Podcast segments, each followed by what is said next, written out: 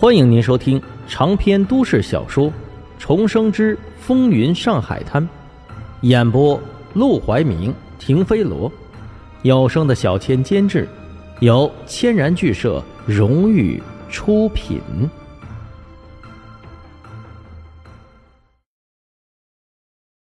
第二百八十四章：花墙刀马旦。卢永祥和何风林不同。他从小就考进了北洋武备学堂，结交的朋友都是段祺瑞、袁世凯这个级别的。后来又与张作霖、孙中山等人合作，这些人物可都是一等一的大人物。他在军中的声望远远不是叛乱犯上夺得兵权的何风林能比的。而卢小佳作为卢永祥唯一的儿子，和张学良等人被并称为四大公子，身份地位也不一般。这得天独厚的条件，自然也会获得钱大军的青睐。只是他们需要做一点准备，给钱大军一个接受他的机会。卢小佳本来对自己的处境充满了自卑，不愿意与张作霖那些人联系。但现在听沈梦生那么一说，忽然又觉得自己好像可以了。于是当天晚上，他便和沈梦生一起招待了钱大军。这一次，钱大军到上海来，因为办的是私事是秘密过来的。加盟大舞台想招待他，也不能大张旗鼓的招待，免得暴露了钱大军的身份。只能在钱大军来到戏院门口的时候，像往常一样，由掌柜的请上楼，进入包厢。而沈梦生和卢小佳则正在包厢里等着。钱指挥官，卢少爷，沈先生。请，请。钱大军看到他们，不像在司令部里那么拘谨了，笑眯眯的，仿佛朋友叙旧一般。这是茶单和点心的单子，您看看想吃什么，随便点。钱大军接过来是边看边笑。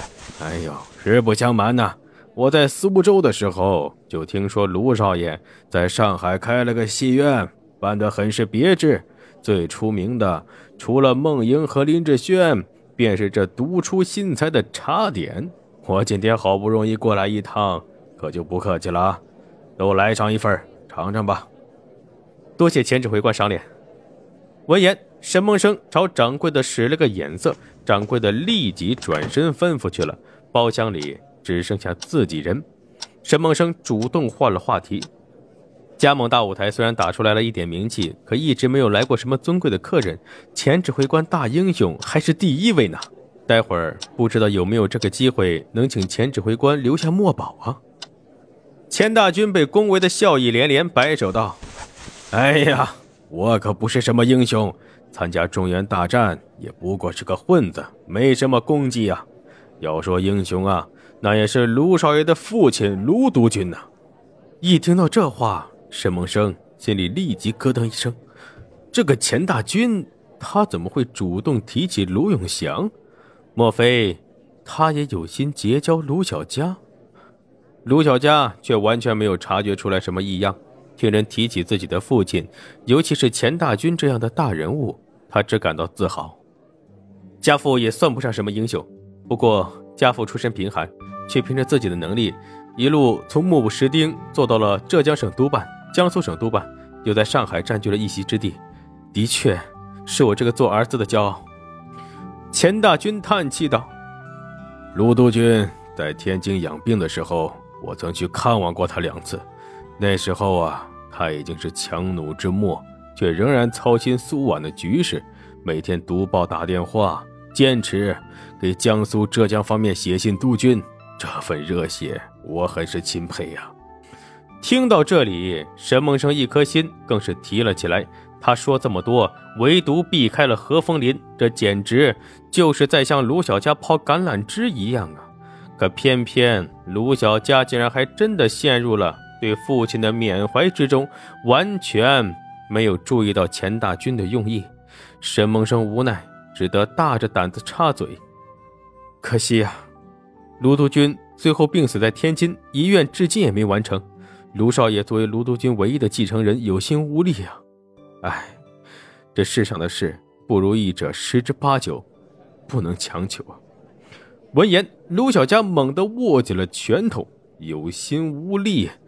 他的确无力。身为连钱大军都承认的英雄的儿子，他却只能做一个不学无术、每天只能用吃喝玩乐来保护自己的废物。他还有什么脸面提起父亲？